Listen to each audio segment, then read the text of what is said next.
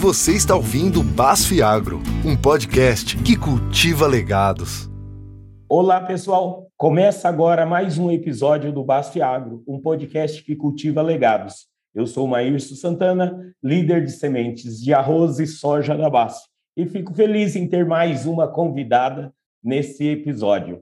Desta vez, nós vamos falar sobre nematóides, um inimigo invisível da lavoura e que causa grandes prejuízos aos agricultores, inclusive pela dificuldade de identificação no campo.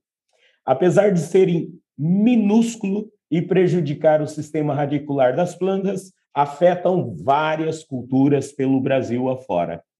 Para entendermos mais sobre esse parasitismo, vamos falar com a Mariana Docin.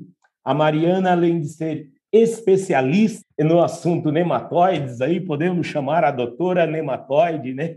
E é responsável pelo setor de desenvolvimento de mercado da BASF na região do Vale do Araguaia, no Mato Grosso. Seja bem-vinda, Mariana. Oi, Maísson, tudo bem? Uh, obrigada aí pela introdução. Doutora Nematóide, sempre engraçado, né? Mas é legal porque significa que algum legado eu já estou deixando na base, né, Maírson? Maravilha, Mariana. E como foi a sua trajetória e sua construção na sua carreira para chegar até aqui na base e todo esse trabalho que você está fazendo aí junto ao time nosso? Bom, Maírson, uh, eu sou engenheira agrônoma, né, formada pela Universidade Federal de Santa Maria, lá no Rio Grande do Sul. E depois da graduação, eu já parti realmente para a área da pesquisa, né? Sempre tive muita pretensão em ser especialista em alguma área, principalmente pelo âmbito assim de da profissão que eu escolhi, né? Por por ser agrônoma, né? E a gente sabe da importância de por ser mulher, se especializar cada vez mais para a gente ter mais força no mercado de trabalho.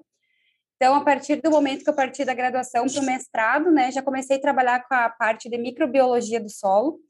E no mestrado, né, eu fui cada vez mais uh, pesquisando sobre interações de microorganismos, solo e plantas, né, como que os microorganismos estão envolvidos no ambiente para favorecer o crescimento de plantas e nesse momento, né, isso foi lá em 2014, eu comecei a perceber que existiam poucas pessoas que se detinham nessa área de nematóides e o quanto eles estavam crescendo em preocupação. Eu lembro que a minha orientadora na época até falou assim: quem estudar essa parte, né, da relação de nematóides, solo e plantas, tenho certeza que vai ter uh, lugar certeiro no mercado de trabalho, porque vai ser uma demanda, né? Ela é bióloga, né, especialista também em solos, e ela já tinha essa visão lá em 2014. Então, eu, na época, eu ouvi ela, é, a parte de nematologia é uma parte bastante intensa, é uma parte difícil, exige muito, né? E é uma parte que ou você ama ou você detesta. E eu, meu primeiro contato com solos e nematóides sempre foi aquela paixão. Então, gostei de, desses bichinhos, quem sabe pelo desafio que eles apresentavam de ser estudados. E a partir daí, comecei o doutorado realmente em doutorado em solos, mas com ênfase total em manejo de nematóides. Então, construí a minha carreira assim. Terminei o doutorado em 2020, foi quando eu prestei, né, o processo seletivo aí para entrar nessa vaga de desenvolvimento de mercado da BASF. Estou aí agora construindo a minha carreira dentro da BASF e conseguindo aplicar boa parte do que eu estudei na minha profissão aqui dentro. Que bacana, Mariana. E bom saber que você está no estado que tem aí toda uma fauna né, de nematóides para todas as culturas, todos os gostos, né, Mariana? E, e é uma praga muito difícil de identificar, né? Explica aí para a gente como é que são é, esses parasitas e por que é tão difícil identificar a praga, o dano e o impacto que causa nas lavouras? Bom, eu costumo sempre falar, né, sobre nematóides, o porquê que ele é tão complexo, né? Diferente de muitas pragas que muitas vezes são introduzidas no sistema, a gente já convive com nematóides há muitos, muitos, muitos milhares de anos. Então, se a gente pensar que hoje eles são o terceiro grupo mais numeroso de microorganismos no planeta, então a gente entende a complexidade deles, né? Tal qual bactérias, fungos, tudo que a gente imagina uh, eles já estão no sistema há muito tempo, então eles já estão adaptados às mais diversas condições que a gente possa pensar, né? Frio, calor, ciclos de umidade, ciclos de seca. E o que, que acontece, né? Eu sempre costumo falar também que a nossa agricultura, e principalmente por se tratar de um país tropical, a gente favorece muitas vezes o aparecimento ou a intensidade de danos de pragas e doenças por favorecer, né, as plantas estarem sempre crescendo aqui. A gente tem possibilidade no Brasil de mais de duas safras por ano, né? Então, é um país que é o ano inteiro produzindo, tanto do sul até norte.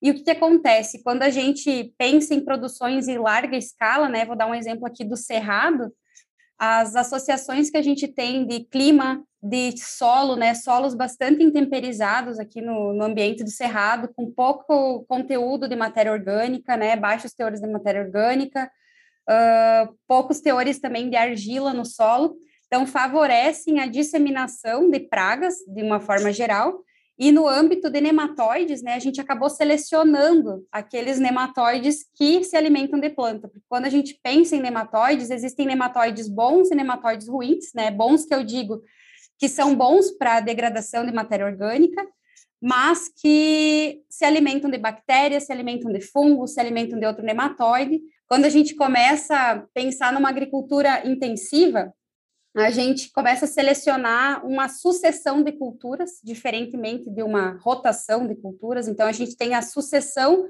de culturas uh, normalmente suscetíveis, né, boas hospedeiras. Então, a gente começou a acabar com o solo diverso, né, que tinha diversidade de bactérias, diversidade de fungos, diversidade de nematóides, e a gente começou a selecionar apenas aqueles organismos que conseguem se alimentar de raízes, que é o alimento que sobrou no solo. Então, por isso que uh, os nematóides hoje representam um grande problema, porque eles se adaptaram em muitos e muitos anos à nossa condição, tem alimento extremamente disponível, né, e tem o ambiente perfeito para eles se reproduzirem, né, pensando que ele é um verme, né, invisível, como o Maírson falou, eu acho que esse termo é fantástico, porque até então ele era invisível, porque a gente não consegue ver a olho nu, e principalmente porque fica abaixo do solo, né? Então a gente normalmente vai olhar uma planta, né, Maírson, vê, nossa, tá bem engalhada, tá com mais de 3 grãos por vagem, então a parte de baixo do solo a gente acaba deixando um pouco de lado, por isso que eu acho que é bastante complexo. Mariana, você falou que tem nematóide, gostei desse termo, né? Nematóides bons e os nematóides ruins. Vamos falar dos nematóides ruins que a gente encontra aí em soja, algodão, milho, nas principais culturas, trigo. Quais são os diferentes tipos de nematóides e quais as diferenças entre eles? Excelente pergunta, Maírson. Acho que esse é o principal ponto quando a gente uh, precisa capacitar, né? Principalmente falando da equipe técnica, né? Todos os, inclusive produtores, técnicos que atendem o campo, para a gente entender essas diferenças. No Brasil, hoje, a gente elenca, né, normalmente, quais quatro principais gêneros de nematóide, né? uh, que são popularmente conhecidos aí. Vou falar primeiro o nome comum, depois eu falo um pouquinho o nome dos nome científico, né? Mas a gente tem os nematóides das galhas causando grandes problemas, nematóide do cisto da soja, nematóide das lesões radiculares, né? Então, e dentro desse grupo, né, eu falei quatro, é que já está entrando o Rotilenculus reniforme, que é o nematóide reniforme, que a gente está tendo bastante problema aqui no Cerrado. E as diferenças deles, né, que é um ponto bastante importante, né, não adianta a gente identificar, ah, tem o nematóide na minha área, mas a gente precisa saber qual dele, porque isso vai nortear as nossas estratégias de manejo, né. Eu vou dar um exemplo bem claro entre essas diferenças entre nematóide das galhas e o nematóide das lesões radiculares. Então, o nematóide das galhas, que é o gênero meloidógene, ele é um nematóide que apresenta o ciclo dentro da planta. Ele é um nematóide dito sedentário. Então, eu falo que é sedentário e eu sempre costumo fazer essa brincadeira que dentro da planta ele é um nematóide que ele muda o seu formato quando ele começa a se alimentar e virar adulto. Então, ele era bem fininho, um verme fininho, como ele é sedentário, ele fica gordinho, fica aquelas fêmeas bem redondas e ele não sai de dentro da planta. Então, a partir do momento que o nematóide penetra, ele, ele acha um, um sítio de alimentação, normalmente próximo aos feixes radiculares, feixes vasculares, né? Para se alimentar muito mais ali perto, e ele acaba se desenvolvendo ali dentro. E diferente do Pratilencos brachiurus, que é o nematóide das lesões radiculares, que é um nematóide migratório. Então, ele é migratório, ele entra e sai do sistema radicular quantas vezes ele quiser, oviposita dentro e fora da planta, e ele sempre se mantém magrinho, sempre fininho, porque ele está sempre malhando, né? Eu sempre falo que ele é migratório. Oh, e, e, dentro dessa, dessa discussão de nematóide, Mariana, a gente escuta muitos os agricultores e técnicos né, no Cerrado perguntar para a gente sobre é, a população. A gente vai lá, envia amostra de raízes, amostras de solo para o laboratório e vem uma população.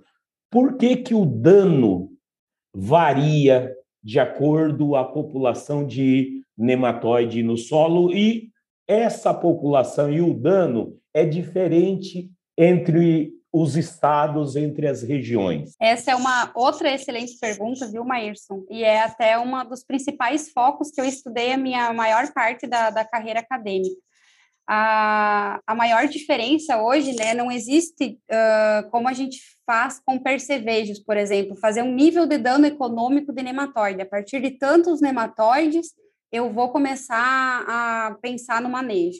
É um pouco diferente porque ele é muito uh, dependente das condições de solo e, e dependente de condições de planta. Eu posso ter uma população alta de nematóide, sem causar um dano muito grande na planta, pela planta ter uma certa tolerância, ou pelo meu solo ter alto teor de matéria orgânica, alto teor de argila, e a planta ter mais condições de sobreviver, ou no caso, conviver com esse patógeno. Então, é bastante difícil a gente fazer, por exemplo, uma tabela que eu vejo bastante em algumas palestras aí que o pessoal tenta elencar em alta população, média população, baixa população a gente tende a falar, assim, na comunidade de nematologistas, que existe a população que causa dano. Então, se está existindo dano, aquela minha população já é preocupante. Que coisa interessante, Mariana. O... Quando a gente fala é, do cerrado, e você tocou muito no assunto de é, fazer várias culturas, né? Então, eu planto a soja, depois eu entro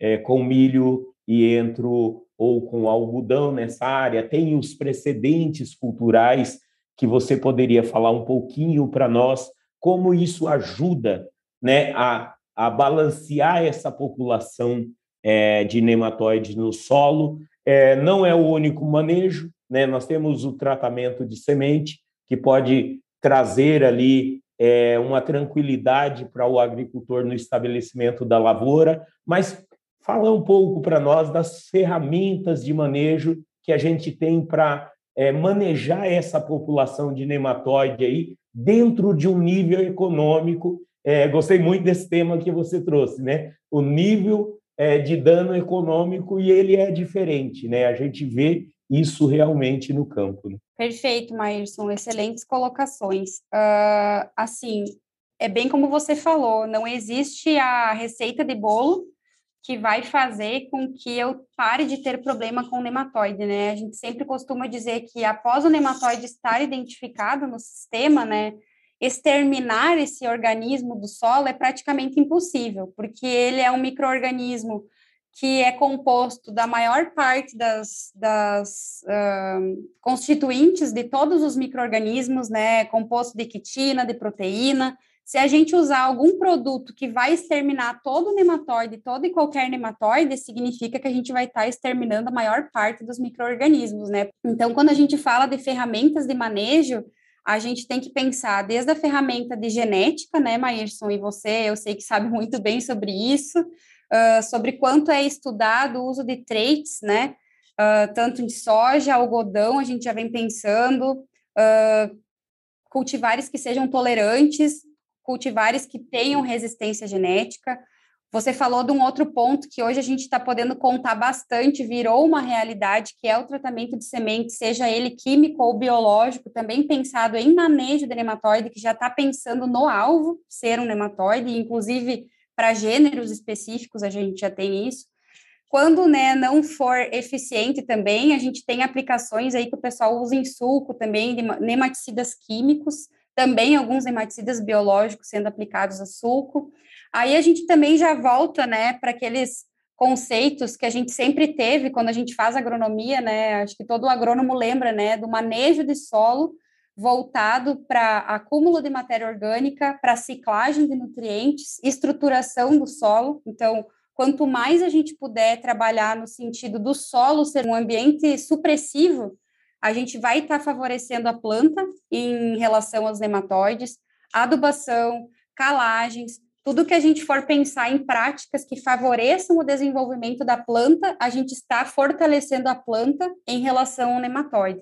Então, veja como é complexo, né? A gente tem uh, muitas possibilidades, muitas ferramentas, mas que uma sozinha não vai fazer o milagre acontecer, né? Que maravilha. Ô, Mariana, você falou para nós é, de quatro é, das quatro espécies principais de nematóide, você falou da importância é, da matéria orgânica no solo, falou do manejo, que outros aspectos os, agri os agricultores é, precisam considerar ali para é, manejar corretamente os nematóides.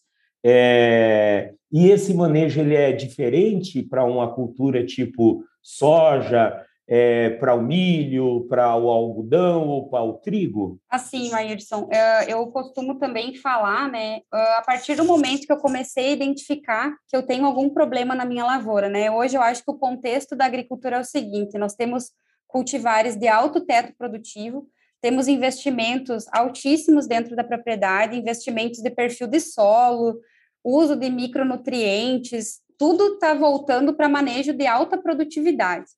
E aí, o nematóide que antes não era visto, hoje começou a se tornar um limitante, porque todos os outros fatores estão sendo controlados. Então, a gente começa a achar o fator limitante. Quando a gente pensa, por exemplo, né, na ah, eu vou falar um exemplo aqui do cerrado, tá?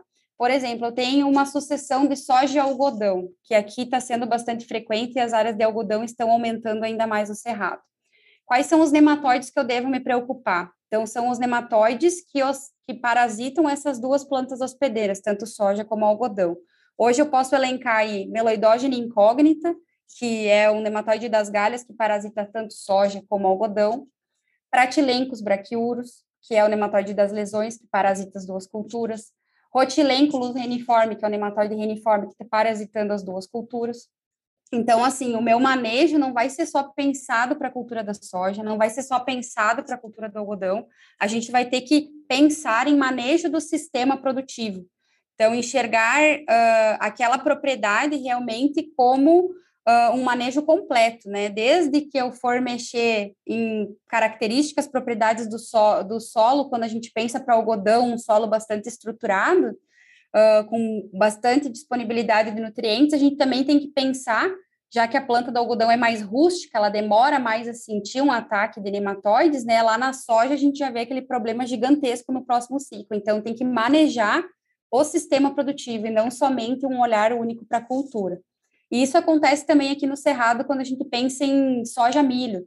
Soja-milho também tem diferentes nematóides que parasitam ambas as culturas. Então, se eu não manejar ele na soja, eu vou ter problema maior no milho e vice-versa. Muito bom, Mariana. Mariana, para ir fechando o nosso tema aqui, é, o, quando a gente olha para essas populações de nematóide durante o ciclo de cultivo ali, durante a, a safra, é, quantas vezes multiplicam a população? Para a gente ter uma noção de de, de, de como é, isso impacta para a próxima safra um mau manejo ou uma variedade suscetível ou um descuido ali é, na hora de olhar para essa presença do nematóide no solo? Assim, uh, a gente tem que pensar que o nematóide, em condições normais, completa um ciclo, ou seja, passa de juvenil para adulto e oviposita, né, gera novos descendentes com 30 dias. Em condições de cerrado, com aumento de temperatura e umidade, a gente tem esse ciclo sendo reduzido. Em 21 dias, às vezes, a gente tem um ciclo completo. E é importante lembrar que cada gênero né, tem um potencial de reprodução. Por exemplo, nematóide das galhas, né? A fêmea ela pode ovipositar por ciclo em massas de ovos de 300 a 500 ovos por fêmea. Quando a gente for pensar em nematóide uh, das lesões radiculares, uma fêmea é de 100 a 200 ovos. Nematóide do cisto, que é um problemaço, uh, juntamente com o Rotilânculos reniforme, né? O do cisto tem uma particularidade que a fêmea oviposita dentro dela mesma, e aí ela morre, né? Ela insista. e além dela produzir altíssimas quantidades de ovos, ela ainda protege os ovos. Por isso que hoje é um dos maiores desafios a gente manejar nematóide do cisto, porque produtos químicos não afetam o, cisto. E a gente está aí tendo que contar com os cultivares resistentes, ele permanece aí viável no, no solo, tem estudos, mais de oito anos um cisto viável no solo. Então, não é uma única safra, não é um único manejo, então veja o tamanho do problema que a gente tem aqui, né? E o mesmo está acontecendo com o Rotilenculus reniforme, que começou a ser alvo aí de grandes pesquisas pelo potencial daninho também e por ter mecanismos de, de permanência também no solo, né? Que são os que mais nos, nos assustam aqui pela, pela viabilidade que eles apresentam a longo prazo. Mariana do céu, você quase mata a gente do coração aqui com essa aula. Eu fiz uma conta simples aqui, uma variedade de 125 dias. Se tiver quatro ciclos aqui, né, durante a cultura, é uma única cultura, e se a gente multiplicar por é, dois ciclos de 220 dias, nós estamos falando aí que uma única fêmea pode chegar no final da safra com mais de um trilhão de indivíduos, né? É, é um negócio assustador mesmo. Obrigado por esclarecer é, tanto para nós aqui sobre esses parasitas que, que causam tanta dor de cabeça aos agricultores e para diversas culturas no Brasil. Obrigado mesmo, viu, Mariana? Eu que agradeço, Maírson, por esse espaço, né? É um tema sempre bastante uh, que gera muitas dúvidas e é importante cada vez mais a gente ter informação que chegue até o campo, né? Eu acho que esse é o principal papel que a gente tem hoje, de ser um, um, um portador de informações e que sejam informações realmente relevantes. Então, principal dica aí para fechar, né, o, o, a minha participação aqui, eu acho que seria realmente fazer uh, um acompanhamento, né? Quem tiver problema de nematóide, é importante, primeiro, identificar qual é o gênero e a espécie do nematóide. Uh, e aí, a partir da identificação, conseguir fazer um, um planejamento para minimizar os danos que esses micro-organismos aí vêm causando nas culturas. Então, planejamento desde a cultivar a ser escolhida, até manejo de solo, manejos de tratamento de semente, químico, biológico, enfim, é importante fazer a identificação correta para conversar com alguém que tenha informações e realmente fazer um planejamento para a gente ter aí possibilidades de convivência com altas produtividades, porque isso é possível, viu, Maírson? Maravilha, muito obrigado, Mariana, pela sua participação. Nós acompanhamos aqui do problemão, que são as quatro é, espécies principais de nematóides presentes nas, nas lavouras é, o impacto disso para os cultivos, como é, é tão rápido o ciclo né, é, de vida desses bichinhos invisíveis embaixo do solo. E você, meu, meu amigo ouvinte, muito obrigado mais uma vez por estar conosco aqui no Basfiagro, um podcast que cultiva legados. Espero que você tenha gostado dessa nossa conversa. Até a próxima.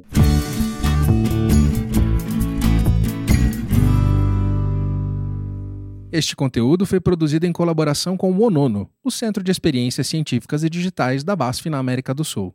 BASF We Create Chemistry.